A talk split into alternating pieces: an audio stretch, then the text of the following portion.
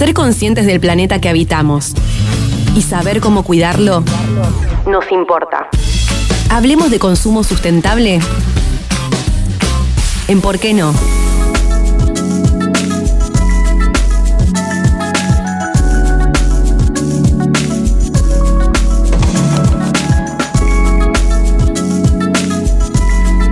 Bueno, y llegó el momento, cerca de las ocho y media de la noche, de esta columna tan querida.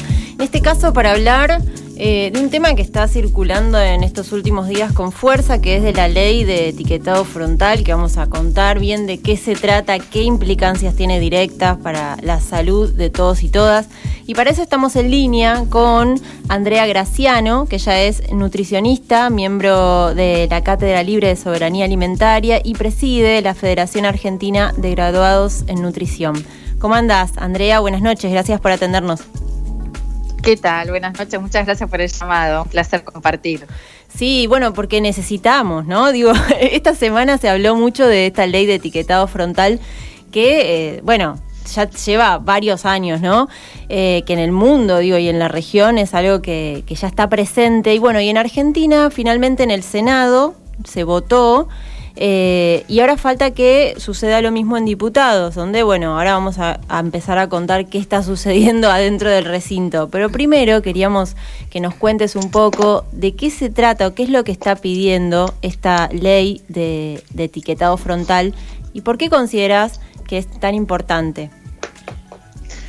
Bueno, Históricamente, como vos decías, es un tema que tiene varios años. Mm. La verdad es que han habido distintos proyectos de ley que han abordado estas temáticas de una forma u otra. Y mm, este momento es histórico porque los proyectos previos han, ido perdiendo a lo largo del tiempo estado parlamentario y es la primera vez que eh, tenemos un proyecto unificado que lo que hace es consolidar 15 eh, proyectos de ley que había en senadores y que se trata en las comisiones, se trató en las comisiones de salud y de comercio y de industria mm. y eh, logró media sanción en el Senado. Y es un proyecto que incluye el etiquetado frontal, pero en realidad es un proyecto de ley integral se llama Proyecto de Ley de Promoción de la Alimentación Saludable y tiene tres ejes centrales. Uno es efectivamente el etiquetado frontal y lo que hace es, digamos, establecer la implementación obligatoria de un etiquetado en el frente de alimentos y bebidas envasadas para advertirle al consumidor respecto al contenido excesivo de nutrientes que se consideran críticos por el efecto que tienen en la nutrición y en la salud de la población define que ese sistema lleve un sistema gráfico de octágonos negros con eh, la palabra exceso en y con el sistema de perfil de nutrientes de la Organización Panamericana de la Salud. Y es algo que celebramos porque es el sistema de etiquetado de advertencias con este sistema gráfico de octágonos de color negro y con ese sistema de perfil de nutrientes el que ha mostrado ser más efectivo. Y no solo eso, sino que este proyecto de ley también contempla otros dos aspectos que son la regulación de la publicidad, promoción y patrocinio de estos alimentos y bebidas. Los productos que lleven al menos un sello van a sufrir distintas regulaciones y, por ejemplo, no van a poder llevar eh, ningún tipo de gancho publicitario, como pueden ser caricaturas o eh, premios o entrega de premios. Eso es fundamental. Tampoco se van a poder tampoco se van a poder usar claims o alegaciones hmm. de propiedades nutricionales, o sea, un producto que tenga un sello, porque a veces pasan esas cosas contradictorias, ¿no? Que por ahí hmm. un producto que es eh, un producto con un contenido excesivo de sal, de sodio, sería el nutriente, por ahí en el, en el envase dice bajo en sodio. Entonces la gente termina confundida con esos dobles mensajes. Y sí, como para no. Y además te lo pasan en las publicidades de canales infantiles, ¿no? Con las caricaturas, como bien mencionás. Bueno, y otra de las regulaciones que tiene es precisamente esa, la regulación de la publicidad y estos productos que lleven sello van a tener regulaciones. Incluso el, hay un tercer eje, que es el de los entornos escolares, que incluye, por un lado, lo que sería la educación alimentaria y nutricional, pero no solamente eso, sino que protege los entornos del sistema educativo nacional, o sea, eh, protege a las infancias escolarizadas hmm. respecto a estos productos que la Organización Panamericana de la Salud denomina ultraprocesados, que son estos productos con contenido excesivo de grasas, azúcares y sal. Sí, que además, le, como vos bien decías, ¿no? Eh, ya lleva más de dos décadas que los organismos de salud internacional recomiendan este tipo de, etiquetado como para enfrentar justamente la epidemia de enfermedades no transmisibles, como se llama también a lo que es la obesidad. Eh, por algo, algo muy interesante que me parece importante traer de esto que estás mencionando es que al principio, y de hecho varios países, incluyendo la Argentina, digamos, se comprometieron a avanzar en ese sentido, las recomendaciones de los organismos eh, internacionales eran avanzar en la implementación de un etiquetado en el frente de los envases. Sí. Y hace, hace unos años, esto es bastante reciente, basándose en la experiencia de países que ya avanzaron en la implementación obligatoria de un sistema de advertencias, los organismos internacionales, y recientemente también lo hizo el relator eh, especial de las Naciones Unidas eh, por el derecho a la eh, a la salud, que lo que recomendaron es eh, eh, específicamente que se avance en la implementación obligatoria de un etiquetado frontal de advertencia. Existen distintos tipos de etiquetados que se pueden colocar en el centro de lo, en el frente de los envases, mm. pero el, que ha mostrado tener el que ha mostrado ser más efectivo es este sistema, el sistema de advertencias, porque precisamente lo que hace es advertir respecto al contenido de estos nutrientes, que es fundamental remarcar que los patrones alimentarios en nuestro país se vienen transformando, mm. nuestra alimentación, esto pasa en Argentina y pasó también en otros países de América Latina, vienen perdiendo lugar los alimentos naturales, procesados, mm. las comidas hechas en el hogar y vienen ganando presencia en, en nuestras mesas estos productos envasados y la gente en general destina muy pocos segundos, mm. entre 4 y, y 13 segundos, para elegir un producto cuando está en la góndola. Por eso es tan importante que esta información esté en el frente de los envases, porque hoy los envases tienen información nutricional, pero está del lado de atrás, en letras muy chiquitas, no, se, entiende. No, también es eso, no, entendemos, no es claro para el consumidor. Lo que sabemos, mm. hay evidencia, incluso un estudio de del Ministerio de Salud de la Nación que lo que muestra es que solamente un 30% de la población lee la información nutricional que está presente en los envases, pero de eso solamente la mitad la entiende, es decir, que más del 80% de las personas no comprende la información nutricional y la razón de ser de un etiquetado frontal es que la gente utilice la información nutricional al momento de tomar decisiones de compra. Es decir, que la razón de ser de un etiquetado frontal habilitar, digamos, garantizar un derecho humano básico que es el derecho a la información y que las personas puedan tomar decisiones de compra de manera informada. Esa es la principal razón de ser de un etiquetado.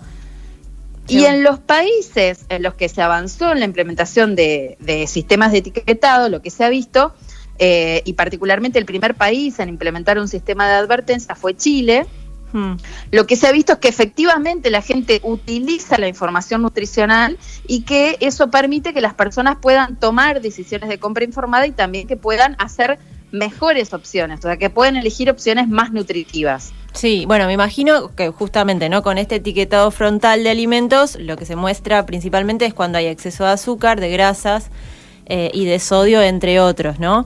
Eh, bueno, ¿qué pasa a quienes no les interesa que los consumidores sepamos todo esto.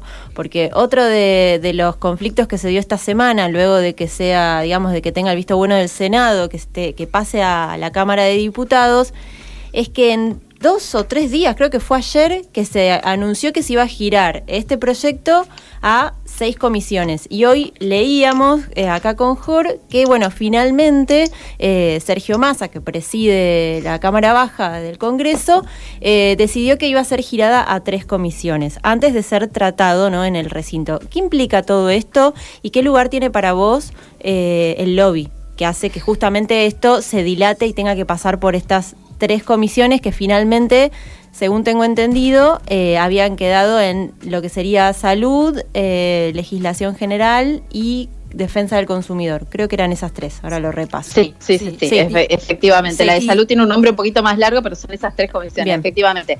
Bueno, yo lo que quería eh, aclarar antes de meterme a responder esta pregunta es que la Federación Argentina de Graduados de Nutrición es una entidad libre de conflictos de intereses económicos y eso nos da mucha libertad para, para opinar y también declaro que yo no tengo ningún tipo de conflicto de intereses económico con la industria alimentaria eh, ni con las industrias. Aclarado esto, Bien. Eh, digamos, lo que hemos tomado conocimiento es que eh, durante el tratamiento de este proyecto de ley en el Senado hubieron fuertes presiones de la industria alimentaria para que digamos, se, se modifiquen los artículos centrales de, del proyecto de ley, o sea, eh, sabemos la industria alimentaria, en particular la industria de las bebidas azucaradas, que hicieron fuertes presiones y celebramos que los y las senadores y senadoras hayan estado, digamos, a, la altura de las circunstancias, que hayan priorizado mm. eh, los derechos de la población, el, el, la salud colectiva, la salud pública eh, por encima de los intereses personales y comerciales de las industrias.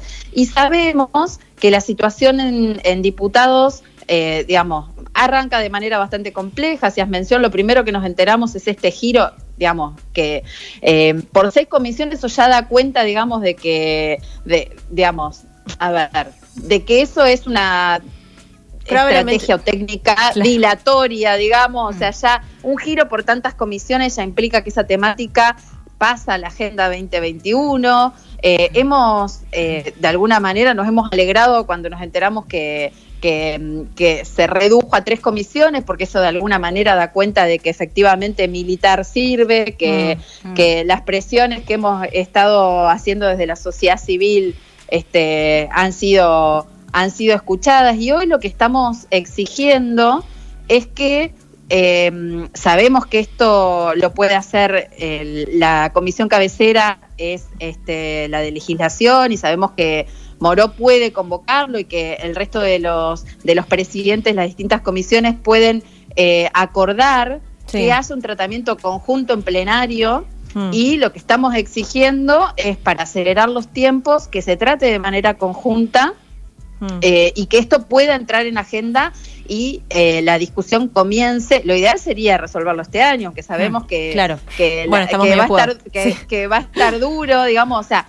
la realidad es que hay un contexto epidemiológico alarmante, o sea, sabemos que el, principal problema eh, alimentario nutricional en Argentina es la malnutrición y particularmente la malnutrición por exceso, que mm. eso, eh, digo, para dar algunos números, o sea, hay datos de, por ejemplo, la encuesta nacional de nutrición y salud que dan cuenta de que uno de cada diez niños, niñas, adolescentes menores de 5 años tiene exceso de peso, que cuatro de cada diez niños, niñas y adolescentes tiene exceso de peso y que casi siete de cada diez adultos mayores de 18 años tiene exceso de peso. Y eso va de la mano de, eh, digamos, eh, distintas enfermedades no transmisibles y son la consecuencia la, malnutrición, digamos, son la consecuencia de la transformación de nuestros sistemas alimentarios y en particular, digamos, de cómo se viene transformando dentro del sistema alimentario las formas de producir y procesar los alimentos y la falta de políticas regulatorias. Por eso, en este contexto es que es urgente mm. poder avanzar en este tipo de políticas públicas que lo que hacen es proteger eh, el bien común y los derechos de la población eh, y son las, las, políticas que permiten empezar a garantizar derechos. Hablaba en principio el, el, del derecho a la información. Sí. Y la realidad es que en general, o sea, al ser un, una, un proyecto de ley integral, también se avanza en otros aspectos que son recomendaciones de los organismos internacionales, como por ejemplo la protección de los entornos escolares. ¿sí? Entonces, el mejor marco normativo que hoy existe en cuanto a esta temática es el marco normativo mexicano y la realidad es que este proyecto de ley es bastante similar, entonces por eso es que mm. exigimos que haya un pronto tratamiento y no solamente eso, sino que el proyecto de ley se apruebe tal cual fue enviado desde el Senado con esta media sanción. O sea, la, idea es no introducirle eh, reformas, sabemos que, este, que el, proyecto de ley que tenemos eh, viene de un largo proceso de discusión y que el proyecto de ley que unifica estos 15 proyectos del Senado ha sido enriquecido a partir de, las discusiones en plenario que han tenido las comisiones en el Senado.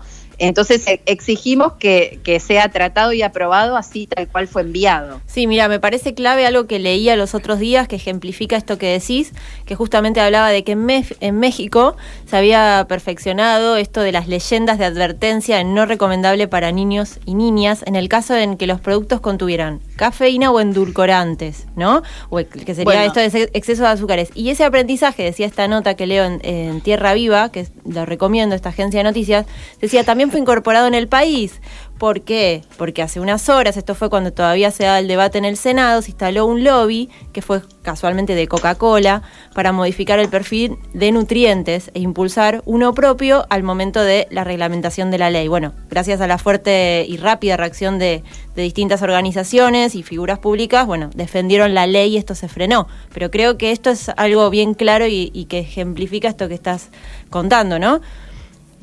Sí, tal cual. La verdad es que lo que tiene, digamos, es que el, claramente el, el, foco y el grupo etario en el que, en el que digamos, se, se prioriza con este proyecto de ley es el, grupo de niños, niñas, adolescentes, mm. eh, y por eso es que también incluir estas, estas leyendas respecto a la advertencia del contenido de cafeína y edulcorantes también avanza, digamos, en, informar a la población respecto a la presencia de estas sustancias por el efecto que pueden tener en estos grupos etarios y, efectivamente, digamos, el, fuerte lobby de la industria apuntó particularmente sobre el sistema de perfil de nutrientes de la Organización Panamericana de la Salud, que mm. es una referencia regional eh, y, que tiene varias utilidades y una de las eh, utilidades que tiene es ser tomado como referencia para la implementación de etiquetado de un sistema de etiquetado frontal, porque lo que tiene es que ese sistema fue construido en base a toda la evidencia que existe de las recomendaciones de la Organización Mundial de la Salud por un grupo de expertos y lo que prioriza es digamos, la salud de la población, es decir, lo que tiene en cuenta son los mejores estándares para que eh, los productos sean evaluados mm. en relación al impacto que causan en la salud de las personas, en la nutrición y en la salud de las personas. Entonces, si se transforma el sistema de perfil de nutrientes, de alguna manera lo que se hace o lo que se podría lograr es que ciertos productos que son productos de un, con una calidad nutricional mala y que podrían... Mm. Que, que, hay e, evidencia de que tienen un efecto nocivo en la salud, como pasa con las bebidas azucaradas, que la gente, eh, digo, que eh, está demostrado, digamos, el impacto que tiene en, en, el, en la ganancia de peso, en, la, en las caries dentales y demás.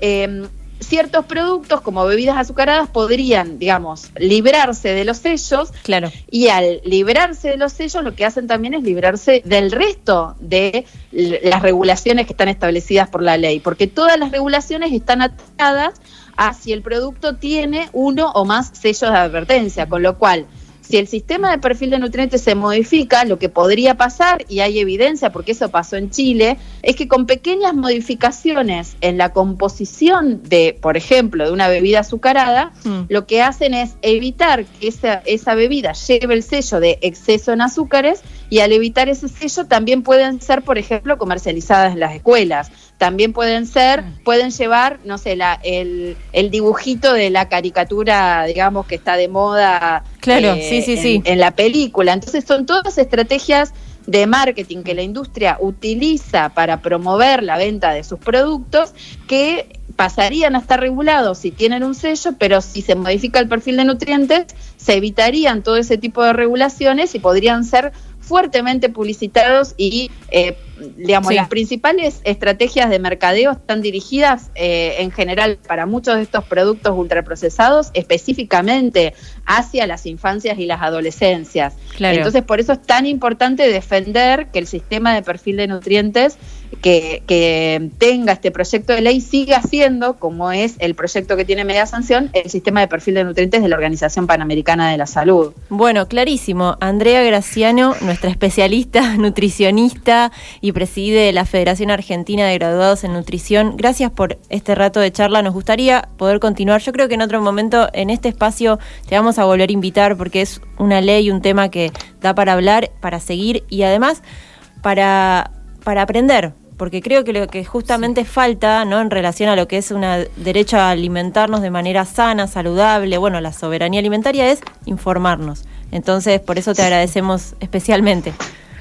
Bueno, muchas gracias. La verdad que para mí es, eh, em, un placer compartir y también agradecer que, se le esté dando visibilidad, porque la realidad es que es una temática que para quienes trabajamos eh, con nutrición, alimentación y salud eh, es fundamental y celebramos que, esto se esté difundiendo porque es una manera también de, de poder empoderarnos de nuestro, en nuestro rol de ciudadanos y ciudadanas y mm. exigir que el Estado pueda avanzar para que Argentina también pueda tener un etiquetado claro ya. Eso es lo que, es importante que podamos levantar nuestra voz y seguir sumándonos en este en esta exigencia.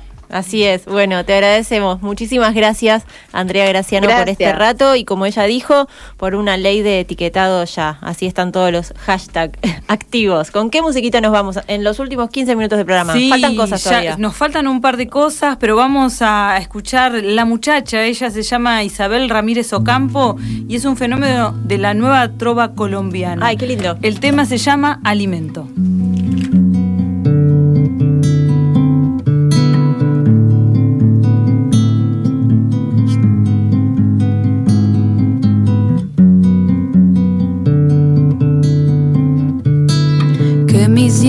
Coman tierra de la misma que hay debajo del orégano y la salvia, de allá donde hierve el agua para alimento.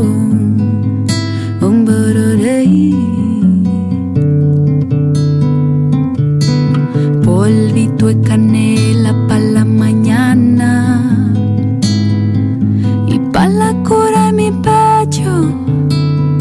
cebolla y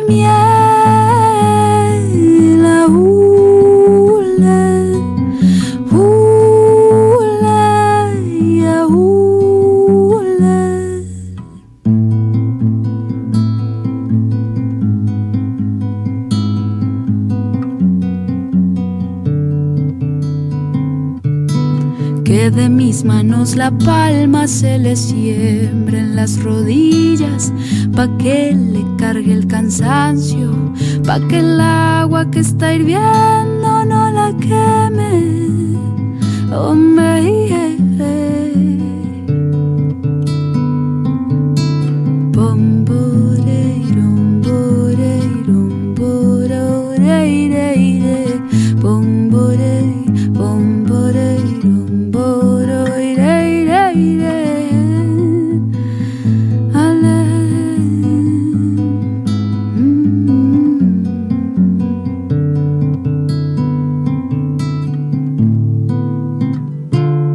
pan,